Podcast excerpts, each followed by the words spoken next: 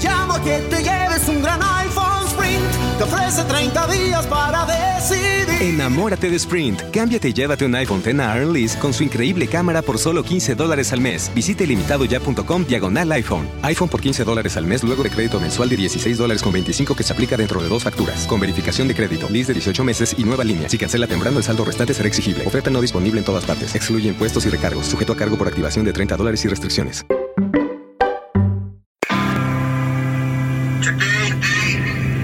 Consider myself uh, the luckiest man on the face of the. And the 3-2 pitch. Swung on a drill to right field. Going back Sanders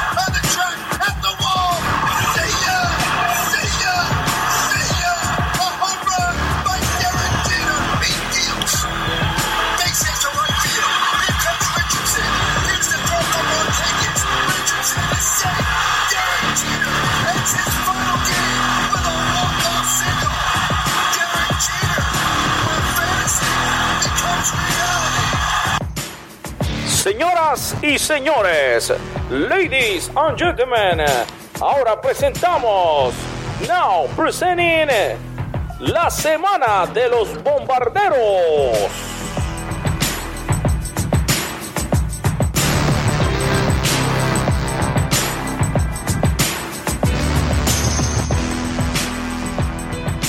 Saludos y muy buenas noches tengan todos, familia yanquista, familia de Con las Bases Llenas. Bienvenidos al podcast oficial de los Yankees en español, la semana de los bombarderos. Venimos con todo, con toda la energía. Primero, como siempre, dándole gracias a Dios por habernos permitido siete días más de vida. Y ya tenemos también, por supuesto, aquí a mi otra mitad, a mi otro yo, a mi amigo, a mi hermano, a la voz, el estilo, la narración, los comentarios, que muchas veces son atrevidos y sin pelos en la lengua, de Octavio Sequera Olivero. Octavio, papa, bienvenido al último programa de la temporada regular de la Exacto. Semana de los Bombarderos. Exacto, exactamente, sí. Bueno, el último de la temporada regular, porque de aquí el tren no para hasta la Serie Mundial. Sí, solo sí. Eh, Carl Pavano y Glenn Allen, eh, Glenn Allen Hill no los permiten. Ay, Dios mío. Es decir, es decir, Jay Happ, el Carl Pavano, y Glenn Allen Hill, este señor que regresó para,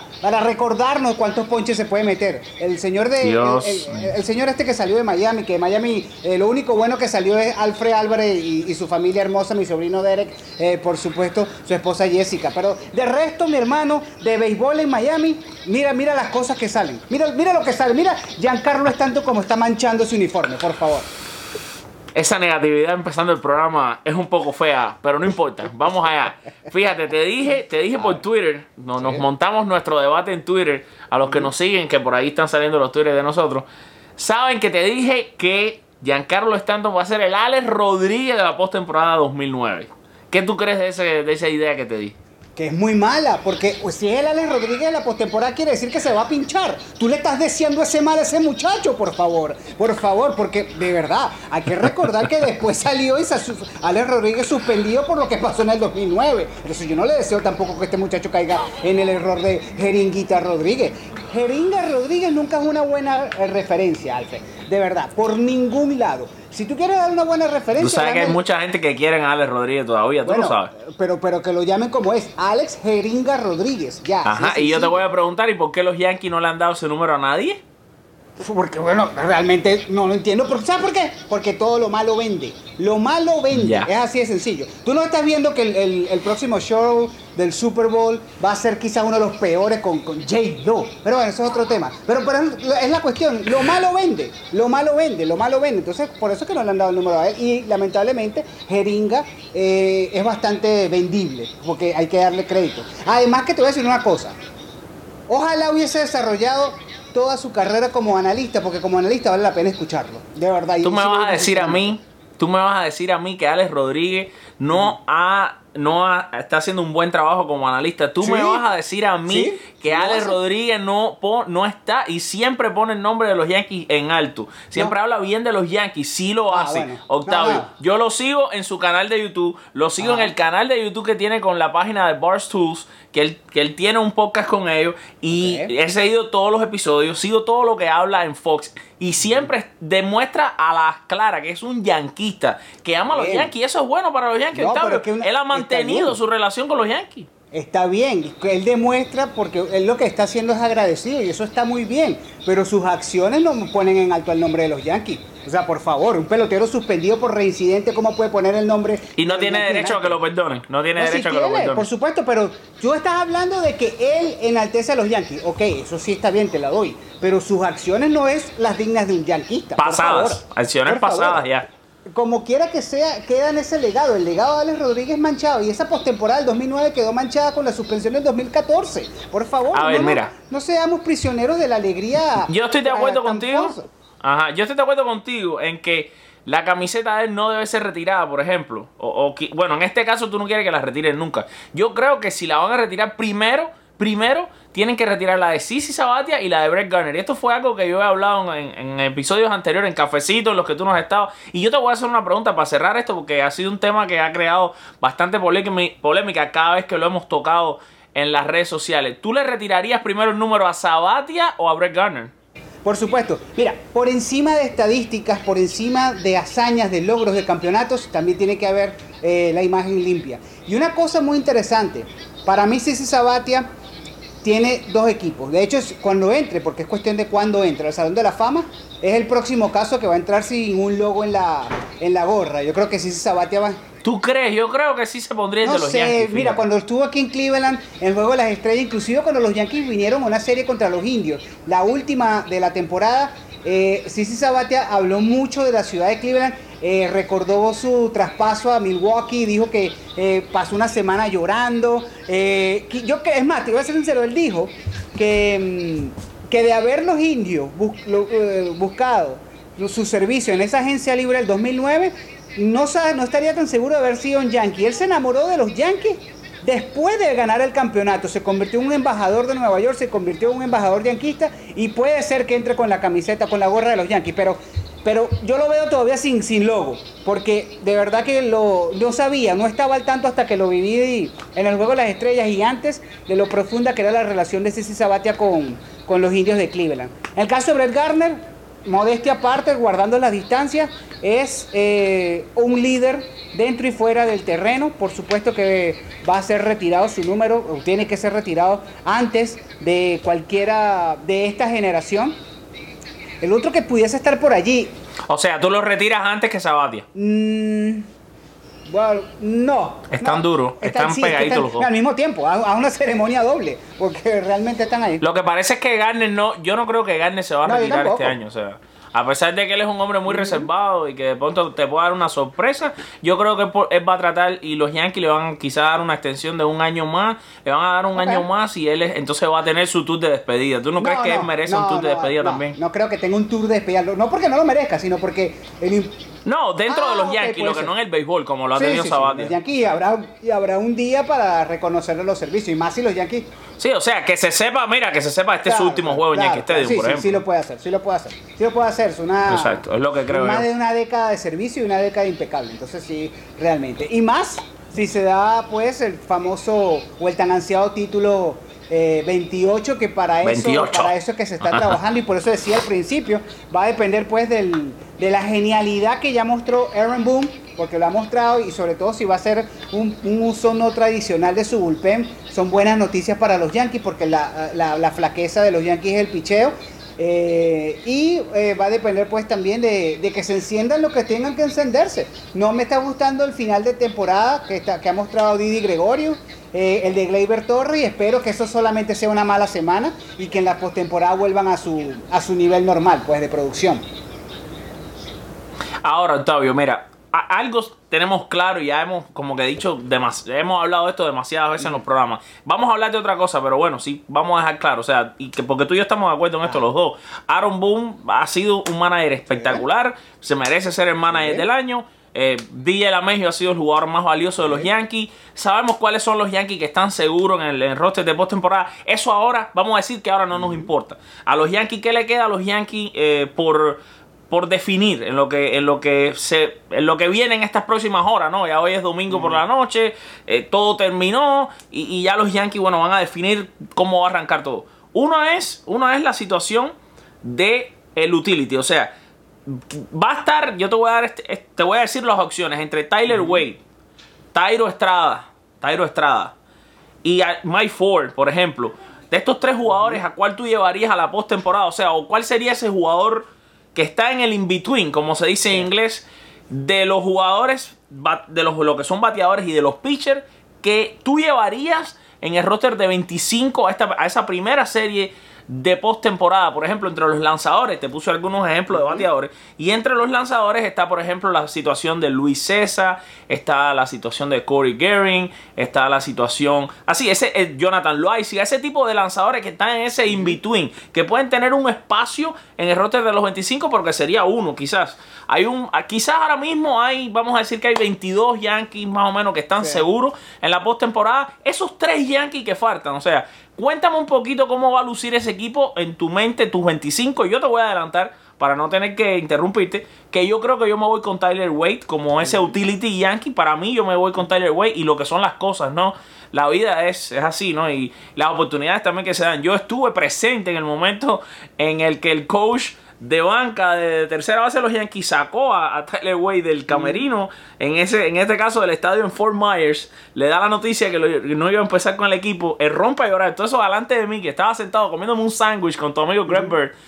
Todo eso pasó frente a mis ojos. Después lo entrevisté, eh, o sea, junto con el grupo de prensa, lo vi llorar ahí. O sea, y mira qué cosa tan curiosa que yo creo y que se ha ganado por derecho propio ser ese hombre, ese utility que lleven a la postemporada por su velocidad, por la versatilidad que trae. Eh, me parece que en este momento está más listo que Ty- Estrada, que pudiera ser quizás su competencia. Y en cuanto a los lanzadores, yo creo que César se ha mantenido el año entero con el equipo y sería ese que yo llevaría. Pero me gustaría oír tus 25 hombres, o sea, me gustaría escuchar que tú hagas como un análisis de, bueno, de tus 25 ideales o por lo menos de esos jugadores que, no sabemos que están seguros que para ti deberían estar No, seguros. coincido con el utility para mí Tyler Wade también por una cosa que mencionaste y es la velocidad. Necesitas, eh, desde, en la postemporada necesitas desde un bateador a un corredor emergente a un, un fielder suplente. Y todo eso lo reúne Tyler Wade. Entonces, en ese sentido, eh, Tyler Wade tiene que ser el, el utility por excelencia. Por excelencia tiene que ser Tyler Wade porque, por, la, por las diferentes áreas que puede cubrir. Entonces allí sí me quedo con, con Tyler Wade. En el otro Y, lado, y perdona que te interrumpa, y perdona que te interrumpa. Tú llevarías entonces 11, y esta pregunta me interesa saber. En esta yo no tengo una opinión, en esta te oigo a ti, que eres una persona de tanta experiencia, sabes tanto. On- ¿Te irías con 11 bateadores, 14 pitchers, 12 bateadores, 13 pitchers, o 13 bateadores, 12 pitchers? Me voy con. Es que por, la- lamentablemente, si en otro equipo, si, es que depende del equipo. En este sentido, los Yankees van a tener que apelar a la, a la estrategia de hacer más carreras y confiar plenamente en su ofensiva. Entonces me iría con más bateadores que con lanzadores. Pues es que realmente me cuesta pensar en los lanzadores. Eh, Luis César no es un lanzador de grandes ligas, están los Yankees de milagro. Jonathan Loaiziga es un triple A. Lo que pasa es que estamos claros que, bueno, fueron los recursos que salieron allí y a resolver y, bueno, se han ganado su, su puesto. Hay que, hay que ver también eh, si se convencen. Steven Tarpley, Corey te quedan. Que somos Tarpley y opción. son lanzadores de relleno. Lo que estaba ahora viendo era eh, la actualización que pueda presentar Jordan, eh, Jordan Montgomery, que yo creo que va a ser uno de los fijos. Eh, y esto es.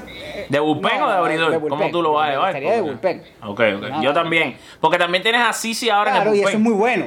Y eso es muy bueno que Sisi Sabatia Ok. esté en el bullpen. Y es como adelantó Aaron Boone. El uso no va a ser tradicional. No, no vamos a ir con la estrategia de que, bueno, el abridor va a estar por seis o cinco o seis entradas y después veremos quién traemos. No, van a haber partidos donde van a estar tres y cuatro lanzadores desde el, desde el vamos y eso va a ser interesante porque si los Yankees tienen ese tipo de sistema, primero le das un descanso equilibrado a todos y segundo vas a tener la, la, la carta de, ok, poder jugar con la, con la versatilidad de saber, voy a usar a este tipo de lanzadores para determinados bateadores y eh, a fin de cuentas estirar los brazos de los que supuestamente estén profundos, que en este caso hasta ahora deberían ser James Paxson, Masahiro Tanaka y, Luis Severino, que ya definitivamente va a estar confirmado por el manager como abridor. No hay ningún invento que va a venir desde el bullpen. Entonces son tres que van a ir a la distancia. Y un cuarto abridor sería Jay Happ. E- Ese, ese lamentablemente es un mal necesario que hay en el equipo.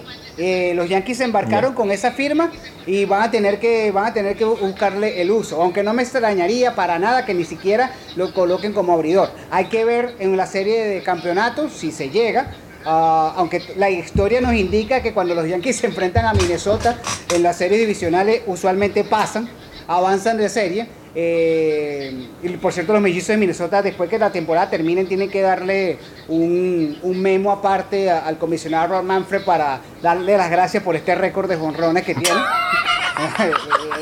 Que, que todavía, no, está definido. no está ¿eh? definido, todavía no está. Los Yankees con 70 mil lesiones están peleándole ahí el liderato de jonrón, imagínense. Pero imagínense, para, para que tengan una idea. Bueno, sí, porque en este caso sabemos lo que pasó hoy domingo, pero no Claro, podemos decirlo. exactamente. Pero independientemente de esto, de esto, además que para mí se define todo en, en noviembre, cuando se acabe la temporada completa, porque a fin de cuentas, eso, eso tiene, o sea, para los premios no cuenta, pero para efectos de, de- de año global, fíjate que en el año 98 no se hablan tanto de las 114 victorias, se hablan de las 125 victorias, Exacto. porque obviamente tuvieron que ganar 11 más para ganar eh, la Serie Mundial. Entonces, volviendo a ese punto, um, eh, creo que va a ser para mí la clave, y, y- y lo empato con la pregunta, la clave es la genialidad de Boone para utilizar no tradicionalmente su picheo y que la ofensiva responda. Y eh, complementando esas piezas, sí coincido con Tyler Wade y eh, para, para ah, meter unos nombres de lanzadores, ninguno me convence. Te soy sincero, ninguno me convence. Pero tendría que ceder con, con César y con Loaiziga porque han estado más consistentes con el equipo. Los otros le pones en octubre y yo creo que van a tener que cambiarse los pantalones y ir al baño por lo menos tres veces de los nervios que le van a dar. ¿Quién es para ti? Ahora te hago esta pregunta. ¿Quién es, quién es para ti el hombre clave a la ofensiva, si tienes que elegir uno solo, en lo que va a ser esta primera serie de postemporada? Torres. Tiene que ser, tiene que despertar, creo que va a ser el factor X en esta ofensiva. Yo te iba a decir Didi Gregorio. Ok. Déjame decirte, Yo te iba a decir Gregorio por lo, por lo Ok, que está. Pero es que Gleyber también, Gleyber también se quedó en 38 honrones y, y está Ha echado. bajado, sí, Está echado. ha En la bajado. serie contra Tampa pasó por su ausencia y yo no sé si es que haya algunos problemas físicos y quiero creer que no. Pero para mí el despertar de Gleyber Torres va a ser fundamental, fundamental para que puedan eh, los Yankees avanzar por lo menos en esa ronda. Contra los Astros de Houston en la serie de campeonato, todos. Ahí no se trata de uno solo, ahí tienen que ser todos. Y de alguna u otra manera tienen que quitarse el yugo de Justin Verlander. Yo te voy a decir una cosa. A mí no me preocupa Gary Cole. Honestamente, no me preocupa Gary Cole. De verdad que no.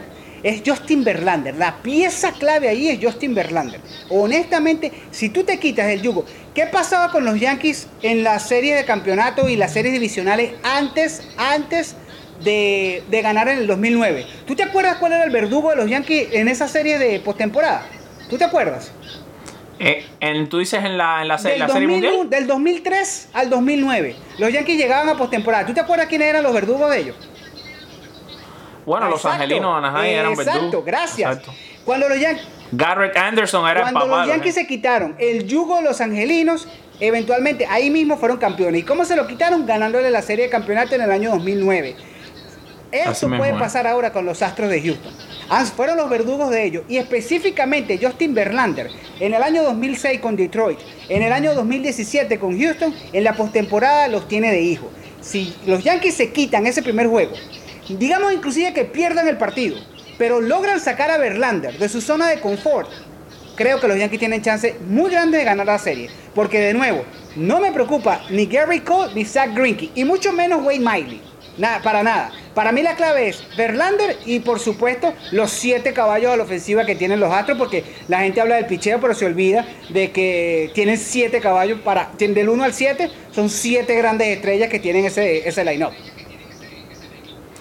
Ahora, Octavio, pero antes de comerse el plato principal, hay que comerse primero el appetizer. Yo hoy escribía, casualmente, hoy no, el viernes publicaba yo un artículo que he recibido ciertos palos, ¿no? En, la- en las redes sociales por él. Porque yo decía, el equipo más temido de octubre, los Rays de Tampa. Ojo, la gente me dice, "Bueno, pero tú siempre eres de los Yankees, estás defendiendo. No, no, yo no he dicho que los Yankees eh, no tengan el chance. Yo estoy diciendo que es el equipo más temido por todos. Y di, di, mi- di las claves por qué. Usted lo puede leer en la www.conlasbasenas.com. Y por eso te decía, antes de llegar al plato principal hay que Pero comerse Yankees- appetizer. Ahora, mi pregunta no es, comodín, ¿quién, quién- quién tú prefieres de no, rival? No, no, pero, no, Ah, pero los sí. Yankees no van por el comodín. Los Yankees, ¿Tú crees que los Yankees realmente van a tener el mejor récord de grandes ligas? Por Dios, Alfred, estás soñando mucho. Además, además, ¿de dónde sale este sueño? ¿De dónde sale? Los Yankees tienen rival ya, son los mellizos de Minnesota. Sí, es sencillo. Los- el, el comodín los Astros. pero ¿qué pasa si Tampa... Bueno, está bien, ¿qué pasa si Tampa le gana a los Astros? Si Tampa le gana a los Astros, hasta ahí llega. Porque los Yankees no se van a ganar en 7 juegos. no- Tampa no le gana 4 juegos a los Yankees. Honestamente no. No tiene para ganarle a los Yankees No en creo, 7 porque entonces. fíjate una cosa. fíjate Yo una también, cosa, yo también tienen creo lo mucho mismo Charlie. Morton. Charlie Morton, estamos de acuerdo. Y, y a la ofensiva, bueno, Travis Darno, que cuando va a Nueva York como que se, se, se inyecta una dosis de Babe Ruth y, y se transforma. Pero, pero eh, mira, eh, Shoy, eh, Morrow, Kiermaier, son jugadores vulnerables. Lo que pasa es que destacaron en la última serie contra los Yankees. Vamos a estar claros, de acuerdo, pero eh, em, independientemente las cartas fuertes ahí son Charlie Morton y creo que no es solo suficientemente él eh, con Travis Darno para ganarle una serie a los Yankees. Yo realmente no lo veo posible. Tienen poder, porque los dos venezolanos, eh, eh, Aguilar y, ¿cómo se llama? Y García, que todavía están aquejados de salud. Ya que todavía están ajá. aquejados de salud, no creo que estén al 100% ni vayan a estar al 100%. eh, puede ser vital que no que no eh, rindan al 100%. Pero no te descuides de algo. Si los Atléticos ganan el partido de Comodín, ese equipo le puede por lo menos llevar a Houston a seis juegos. Porque en Houston juegan muy bien y en Oakland juegan mejor. Así que cuidado con los Atléticos en ese sentido para los Astros. Mira, dos temitas más antes de entrar en, en lo que es el cierre del programa, los tres strikes, que la gente se divierte con esto. Pero dos temitas más. Eh, James Paxton, yo sacaba también un artículo hace ya más de una semana sobre eh, la, la- la- lo que ha hecho este hombre, que ha sido impresionante. eh, y bueno, Masahiro Tanaka, que por experiencia, vamos a decir, y por el temple que ha mostrado, es- son los dos candidatos, ¿no? A comenzar ese primer juego de postemporada. Yo, a este punto, Octavio, y probablemente no vamos a coincidir, a este punto yo le entrego la bola a James Paxton en el juego número uno. ¿A quién se la a entregas tú? Tanaka. Y te digo solamente porque respeto todo lo que has dicho de Paxton, leí el artículo, creo que es un cierre histórico también de lo de Paxton y es muy bueno eh, siendo un lanzador zurdo. ¿Por qué se lo entrego a Siempre que tú superas a Ron Guidry, por tiene que hacer algo pero ¿por bueno. qué se lo entrego a, a Tanaka? Uno, factor en casa, Tanaka es un caballo en casa en postemporada. Pero dos, si pierdo ese partido, el juego 2 va a ser el más importante. Yo necesito al lanzador en el mejor momento para que me rescate. Algo así como lo que hacía Andy Perry en, la- en los años de gloria de los Yankees. Porque Que nunca fue Exactamente, primero. Porque tú sabías que Andy Petty va a ser ese hombre Buen punto. que te va a levantar después de una posible derrota. Si los Yankees ganan el primer juego con Tanaka, Paxton puede ganar el segundo y ya tiene ventaja de 0 y 2. Hiciste la tarea. No, y ahí ya. Hiciste ya la ahí tarea. Pero si no, claro. Paxton puede ser ese hombre clave para regresar a la senda de la victoria, empatar una serie y luego irte a Minnesota a pelear. Ah, buen punto.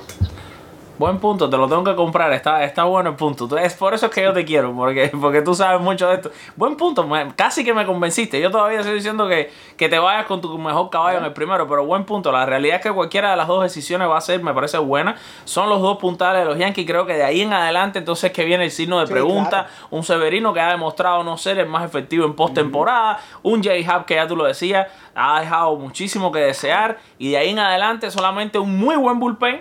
Y ahora con dos buenos relevistas adicionales en la persona de Montgomery y de. Sabatia, yo sí le tengo buena confianza al bullpen. Yo creo que los abridores de los Yankees ni siquiera tienen que tirar cinco buenas entradas con cuatro innings que hagan buenos. Incluso tú, tú todavía tienes chance de ganar ahora teniendo a estos Sí. caballetes ahí. Y yo sí te digo una cosa, con todo lo que puede estar ya en, en el despido, ya ha llorado, ya se le ha dicho adiós a todo el mundo. Ojo y cuidado con Sabatia No, no. Este tipo. Octavio, los tiene que no, que no De puede caminar, para que sepa. Escúchame, Sabatia puede ser la clave para que los Yankees lleguen a la Serie Mundial. Si Sabatia domina y si Sabatia, Sabatia puede ser más o menos lo que fue Pedro Martínez para los Phillies en el año 2009, que no ganaron la Serie Mundial, pero en la postemporada era esa figura veterana que los ayudó mucho, sobre todo en las series de campeonato y en la serie divisional para llegar a la Serie Mundial. Sabatia puede ser esa figura, lo que fue el Pedro Martínez del, del 2009 para los Phillies, lo que fue inclusive eh, para ya en, lo- en- en los últimos años de, de su carrera, aunque él fuese, eh, fue eh, em, un poco más, digamos, ah, más, más dominante, Chris Carpenter para los Cardenales de San Luis en el año 2012. Chris Carpenter en el año 2000 2011, perdón, la serie mundial que ganó David Freeze ante los Rangers de Texas. Busquen el quinto juego de la serie divisional contra los Phillies. Chris Carpenter, a un equipo de los Phillies que era, pero blindado de principio a fin. El último out es Chris Carpenter, lanza juego completo en la carretera, saca, saca a Ryan Howard y lo deja llorando porque lamentablemente Howard se lesiona corriendo hacia la primera base. Esa figura veterana que se despierta en la postemporada es siempre vital. Y no, no nos caigamos a mentiras. En el año 2013, en el año 2013, el señor David Ortiz ya era un veterano. No era el del 2004, el 2007, el 2005, no. Ya era un veterano. Y terminó batiendo 700 prácticamente en una serie mundial. ¿Por qué? Porque se despertó en el momento clave. Esa figura es veterana. Lo que hizo el conjunto de los gigantes de San Francisco con Cody Ross. Por ejemplo, en el año 2010, el que le da el home run a Roy Halladay para ganar esa serie prácticamente fue él. ¿Quién fue el MVP de la serie mundial en el año 2010 de los gigantes? Edgar Rentería. Edgar que ni Rentería. siquiera fue el Rentería del mismo. 97 con los Marlins.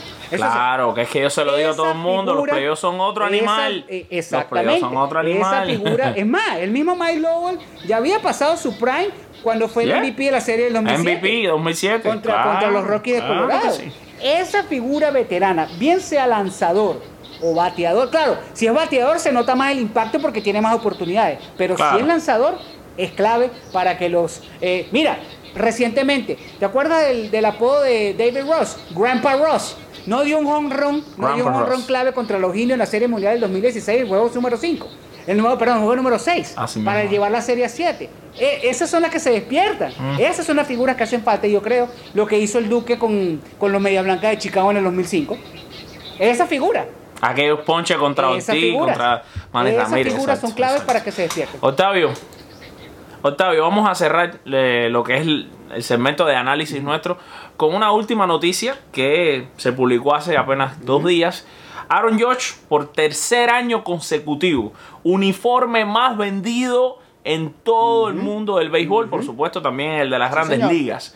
¿Es Aaron George, ahora mismo es Aaron George el pelotero más popular de grandes Mira, ligas? esto desmiente, y me perdonan los sabermétricos, eh, me perdonan los eh, enamorados ciegos, pero esto demuestra que Mike Trout no es la cara del béisbol. No. ¿Tú sabes qué es Mike Trout? Mike Trout es el mejor pelotero del béisbol por lejos. Mike Trout es el Mickey Mantle de esta Sí. generación. Escúchame, eh, eso es Mike Trout. Exactamente. Pero eso lo dice Alfred Álvarez, John Smoltz, Al Leiter, Octavio Sequera, eh, Jorge Ebro, Beto Ferrer, gente que vive en esto. Pero pregúntale eso a Jessica, pregúntale eso a Loisa, mi esposa. Pregun- Te va a decir que es Aaron Judge. ¿Sabes por qué? No, si es que Jessica conoce a ¿Pero Aaron qué Judge. es eso? Mi- fíjate, mi suegra, oye, mi suegra conoce, el único pelotero que conoce ojo, Grandes Ligas es Aaron y Judge, ojo, no es un, Mi suegra que no ve Pero pelota, ojo, que, no que es- está pero imposibilitada. ojo, no es ni siquiera un villano. No es que es noticia como, por ejemplo, eh, Dennis Rodman, que era un villano y todo el mundo. No, no, Claro. no, no, no. El tipo es una buenísima persona, super nice con la gente. Pero ¿qué pasa? Las rayas pesan. Y aparte es bueno en el terreno de juego. Es una superestrella en el terreno de juego. Entonces que, no, pero no puedes comparar nunca a Aaron Judge con Mike Trout. No, pero tampoco puedes comparar el impacto mediático de Aaron Judge con el de Mike Trout. Claro. Y así de sencillo. Nadie le está faltando el respeto a Mike Trout. Pero la cara del béisbol de esta generación es Aaron Judge. Y después, todavía después, viene Bryce Harper, en mi opinión. Y después seguramente sí hay que hablar de Mike Trout por su calidad. Por cierto, sí. Por cierto, fue la segunda camiseta más vendida. Te lo de juro Bryce que no lo sabía. De verdad que no lo sabía. Fíjate, No fíjate. Ah, y mira, te lo juro. Te lo juro Bueno. que así fue. Para que tú veas que tienes toda De la razón. que no lo sabía. Porque son así. El- el- la cara de esta generación, y cuando hablo de esta generación estoy hablando de los últimos tres años para acá. Es más, te voy a ser sincero, el próximo gran agente que todo el mundo se va a pelear está aquí en Cleveland y se llama Francisco Lindor. Ese va a ser el gran agente libre que todo el mundo se va a pelear después. Y después de él viene George, que va a ser agente libre. Pero por temas de tiempo. Pero la cara del béisbol, la cara del béisbol es Aaron Judge. Nadie me quita eso de la cabeza. Mira, brillas en Nueva York. Y si ganas un campeonato, si te la pasan, porque vamos a estar claro en otra cosa, Alfred. No han ganado una serie mundial, pero desde que Aaron Judge explotó en grandes ligas, han estado en la postemporada. En la verdadera postemporada. No es ni siquiera en el partido de Comodín. En la verdadera postemporada ha estado ahí. Es verdad. No, tienes toda la razón. No tengo más nada que agregar. Perfecto, mi hermano querido Octavio Sequera. Vamos a cerrar entonces por todo lo alto con este segmento que tú inventaste, que va a pasar a la historia. Eh, por supuesto, con tu nombre, tu apellido. Y siempre fíjate que cuando tú no estás, siempre que lo voy a presentar, digo segmento inventado, porque la verdad es que le ha encantado a todo el mundo. Esto ha sido una de las cosas lindas de la temporada. Y además, lo más importante, porque la gente siempre no entiende algo. Lo más importante de nosotros, tanto como página de béisbol de con las bases llenas, como el concepto es, informar y educar. Y es Claro. esto, porque lo sabemos, los latinos no reciben la misma información, la cantidad de documentales, de noticias que reciben en inglés. O sea, mucho contenido en inglés, poco en español, por eso estamos nosotros aquí, para llevar contenido en español. Y esto es lo que. Esto no solo es divertido, es que Octavio, ah, que yo falle o que yo no me sepa la respuesta. No, no, es que usted está aprendiéndose la respuesta, es que usted está conociendo de historia, gracias a lo que nosotros estamos trayendo. Muchas veces yo no me sé la respuesta, pero se la sabe Octavio, que es el que está haciendo la pregunta, o viceversa, cuando yo se lo hago a Raúl. Y usted sí siempre está teniendo acceso a ver la respuesta, que eso es lo más importante porque está aprendiéndolo.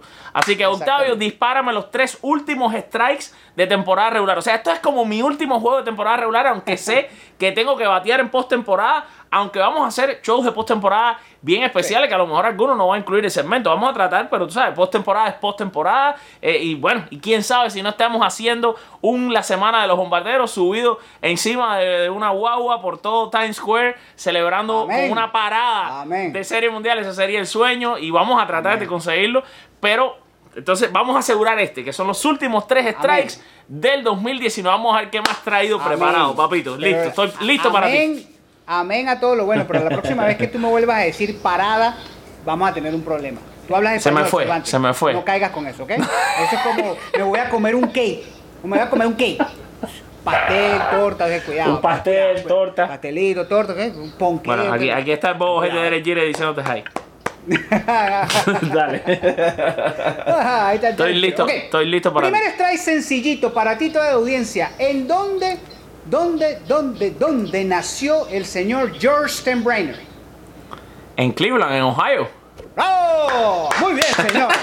Wow. No, y de hecho, Muy su bien. negocio, ese era el negocio. Su primer negocio donde se hizo millonario fue ahí. Exactamente.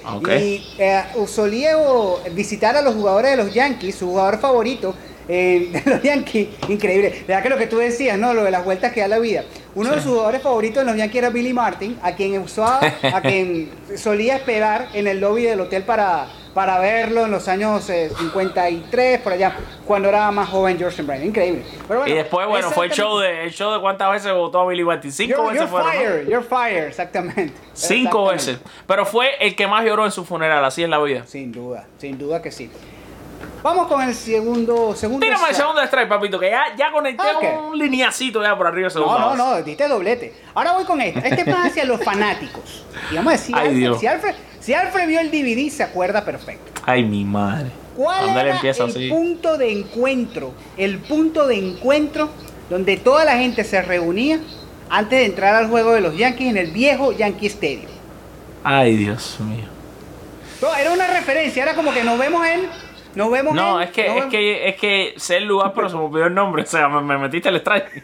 Y porque además sale, sale en uno de los, en un videoclip y todo de uno, de un artista famoso. Dios mío. El bat. El Do we meet at the bat? Are we meeting at the bat? The bat, the bat, sí. the bat. Increíblemente, el bat no fue trasladado al, al, al nuevo Yankee Stadium. Eso te iba a decir, el, el- es el bate grandote, ¿no? El bat. Tal cual. Do we meet at the bat? Era el bat. ¿Por qué traigo esta pregunta a cotación? Ustedes saben, por ejemplo, que la gente eh, que hizo una petición en la ciudad de Nueva York para cambiar el nombre de la estación de la 161 de la calle 161 a la estación The Bat. Lo que sucedía es que los mismos Yankees eh, pelearon eso con la afición y la estación se llama 161 Street Yankee Stadium. Sea, la Pero, es el nombre completo. Espérate un momentico, porque de esto tú sabes mucho más que yo. No se llamaba Rivers Avenue y le pusieron Rivera por Mariano Rivera. No, no, no, no. No, no, Mariano tiene, Mariano tiene una. Mariano tiene una avenida como, eh, pero es más atrás, es hacia. Ah. Ubícate, ubícate en Yankee es y es mucho más corta. La, la Rivers Avenue es, es- es muy larga, es como decirte Kendall Drive, por decirte, o sea, es una- Ok. es, bastante. A es esa no bastante le cambiaron grande. el nombre. No, no, no, no, no, esa no es. Pero la, te hablo de la estación del metro, la estación del subway, es la calle, Ajá. es, es la 161 Street. Sí, sí, yo sé Sí, porque hay que bajarse en la 161. Exactamente. Eh, por allá por el año, creo que fue 99, 96. ah, no, mentira, ya habían ganado tres series mundiales. El año 99, si no me equivoco, o el 2000. 2000 sería. Se hizo la petición para cambiarle el nombre a The Bat. O sea, 163 The Bat. Pero los Yankees tenían años, años, eh, tratando de poner su nombre en el metro. Y, eh, y la serie, y bueno, obviamente la, la ciudad de Nueva York le dio 161 Street Yankee Stadium. Y, y otra, otra cosa, y esto lo sabe Raúl también, que está en Nueva York. Cuando hay juegos de, de- de temporada, está el tren expreso y el tren el local. Cuando no hay juego de temporada, el tren expreso prácticamente no existe. O sea, eh, así de, import- de importante son eh, la, la- la cultura y, y la marca de los Yankees en Nueva York. O sea, para, para, para que tengan una historia y se ubique más o menos de, de, de Bat. Búsquenlo, es un sitio, tiene muchas historias, videoclip como hizo, como hizo, dijo Alfred, y además era un símbolo donde la gente se encontraba antes de ver el juego. Eso ya no lo tiene el nuevo estadio. Tercera El videoclip es de Jay-Z, ya me acordé. Bueno, dale, nos vamos con el tercer strike. Óyeme, eh, eh, ahí sí me ponchaste tú a mí. Ese es el video con Alicia Keys. No, es otro. Es otro, ok. Es Gracias. otro video que él lo hace con una gorra de los Yankees, que lo hace con otros raperos, pero esa, esa era la época en la que yo me creía que era rapero, pero después me desconecté del rap y ahora lo que más, porque yo fui de un, de un extremo al otro, ahora, ahora hago más country que rap, así que ya... Grande, papá. Oye, entonces tú y yo estamos de acuerdo. Entonces tú y yo estamos de acuerdo que el show del Super Bowl de J-Lo no va a servir. ¿Estamos de No, a mí no me gusta la idea ni un poquito. A mí, me gusta que los Super Bowl vayan eh, a- eh, gente que son cantantes, que tienen voz, y él no es la reina del doblaje. La reina del doblaje, imagínate, tú vas a llevar a la reina del doblaje a hacer el Super Bowl. O sea, donde ha pasado, donde han pasado las voces más grandes, imagínate. Y le Oye, van a tener que poner el micrófono, yo me imagino, van a tener que buscar, bueno, los, los amigos que tenemos en común, que tú sabes que trabajan ahí por ahora de audio, van a tener que llevar todas las máquinas más potentes del mundo, porque esa mujer no tiene voz. Nada, No, nada. y vamos. ojo, celebro, celebro que sean latinos, pero hay una Sí. lista de latinos que hay por Shakira sí tiene voz, o sea, Shakira No, tiene no, voz. no, Voy a ver ella cuál es va a la, la combinación que van a hacer. Ella es la que puede salvar el Super Bowl. Ella va, a, ella va a salvar el show. Shakira es la que va a salvar el show. Pero hay artistas latinos para dar y convidar para, para darle un toque Ojo, mejor ojo, yo no estoy en diciendo. Jennifer López es una performer, pero no es una persona para Super No es Bowl. O sea, ella es una buena Ah. performer, ella es un buen show, baila, baila, tiene carisma, qué sé yo, pero no canta. O sea, ¿tú, tú- ¿cómo tú vas a ver a una persona que no canta y que todo lo hace doblando ahí? Es como decimos, va a ser el halftime, el halftime de perreo y meneo. Eso es todo. Exacto. Mientras Sí, ella sí, sí. baile y Shakira cante, puede que se salve la cosa. Vamos a ver. Tercer strike. Y hablando en esta tónica de show business con deporte Ay, y con papá. los Yankees de Nueva York. Mira que tú eres muy bueno en lo de las películas y yo no mucho, en los nombres de los artistas. No, sí vayas eres a hacer eso, por favor. Ok. En el año 2003, Adam Sandler hizo una película con Jack Nicholson donde aparecen dos jugadores de los Yankees. La película se llama Anger Management. Anger Management. Ajá. Muy bien. En la escena donde aparecen los dos peloteros de los Yankees, la pregunta es, ¿quiénes son los dos jugadores y cuál de los dos sufría de ataques de ira, de rabia? Ay, mi madre. Y yo he visto la película muchas veces. Así que uno, uno es Derek Jeter. Ajá. Así, ajá. pero el otro es el que estoy tratando de acordarme. Eh, eh, Ay, pero en serio. Sí, el otro, pitcher- increíble. Es tu pitcher favorito de todos los tiempos. espérate, espérate, no me pongas nervioso. Que ahora estoy Es tu pensando. pitcher favorito, Estoy pensando ¿en que es mi pitcher favorito de todos los tiempos. Porque. Derecho, chico. Yo, espérate un momento, no me pongas nervioso, así que estoy nervioso frente a la cámara. Un momento, un Ay, Dios mío. Ay, Dios Se mío, va a caer, santo del se va a caer. Se va a caer. No puede ser. Roger Clemens, Roger Clemens. ¡Bravo! Dios mío, ¿cómo se me pudo olvidar eso? Roger Clemens, Roger, y Roger Clemens es el que sufría de ataques de rabia. Sí, y sí, la escena claro. es, la palabra es Goose Fraba. Goose Fraba. ¿Verdad que Goose sí? Fraba.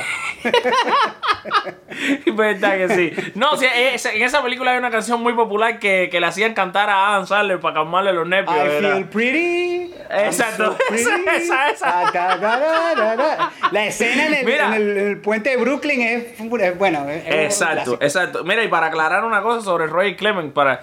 Fíjate que esto es algo que, va, tenemos que decirlo con cuidado porque este programa no hay muchos niños, pero, Claro. ok, en el libro, aquí está el libro, vamos- aquí está, míralo aquí. Ahí está, ya lo veo. Yankee Years de Joe Torres y tengo también, aquí te estoy enseñando, The Closet de Mariano Rivera. Sí. En los dos menciona la misma historia sobre Roger, Roger Clemens, o sea, esto es verdad. El tipo Ah, se sí. echaba a un tipo de... Déjame ver cómo yo digo esto. De ungüento, vamos a decir, en sus, en sus partes, eh, Sí, lo en sus partes claro. masculinas, Claro. que le hacían hervir todo aquello. Y entonces aquello lo- parecía que le había cogido fuego. Y ese hombre salía a lanzar así, Octavio. Ah, sí. ¿Cómo es? ¿Qué sabes? O sea, explica un poco más sobre esto para que la audiencia se entere. Te lo voy a decir de una manera muy decente. El cohete, el apodo de Rocket, era en todo el sentido de la palabra. Era por lo que él lanzaba y era por lo que sentía en su hombría. Dios Así mío. sencillo. No, no, y es cierto. Y tú sabes Que que. verdad qué- que piche como eso No, ya ¿tú no sabes van a hacer otra vez. Eso sí te ¿Tú puedo sabes asegurar. dónde lo hizo, Alfred? En el cuarto juego de la Serie Mundial 2003. Ese tipo se estaba muriendo en Miami porque se le ocurrió la brillante idea de aplicar su misma tónica y estaba a noventa y pico grados de temperatura en Miami en la Serie Mundial. Que el juego fue de noche, lo que tú quieras. Y busquen cómo fue, cómo, cómo, cómo lanzó Roger Clemens en ese juego. Y se lo echaba, y se lo echaba este que ya no está con los Yankees, que se retiró, el que estuvo muchos años, este Gus, ¿cómo se llama? Eh, Eh, Dios mío. Es- no, no, no, no, no, no. Se lo echaba a este, este señor que, que, que no es es Donahue, el anterior, que siempre Ah, estuvo con ya, ellos. Ya, ya, ya, claro, claro, claro, tienes razón. Eh, ¿Cómo Eh, se llama? Era el que se lo ponía. O sea, Sí. dice, dice Rivera en el libro que él entraba al camerino y se encontraba Gus, a Roger tienes desnudo encima de la camilla con los pies, las piernas abiertas y el pobre, y dice el nombre que se nos va, que es un tipo que debería estar en el Salón de la Fama, deberían hacer una placa en el, el monumento, frotándole ahí en sus partes todo aquello, aquello, uh, echando humo, Octavio, es una locura, o sea. Bueno, y, y después dicen las mujeres que quieren igualdad. No, quiero, no creo que ninguna mujer vaya a querer ese trabajo. No, yo creo que no.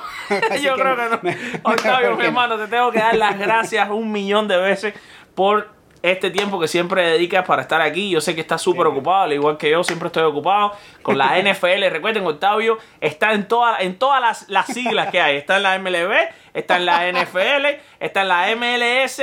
En, en la NBA ya no está, pero estuvo. O sea, Octavio está en todas las siglas.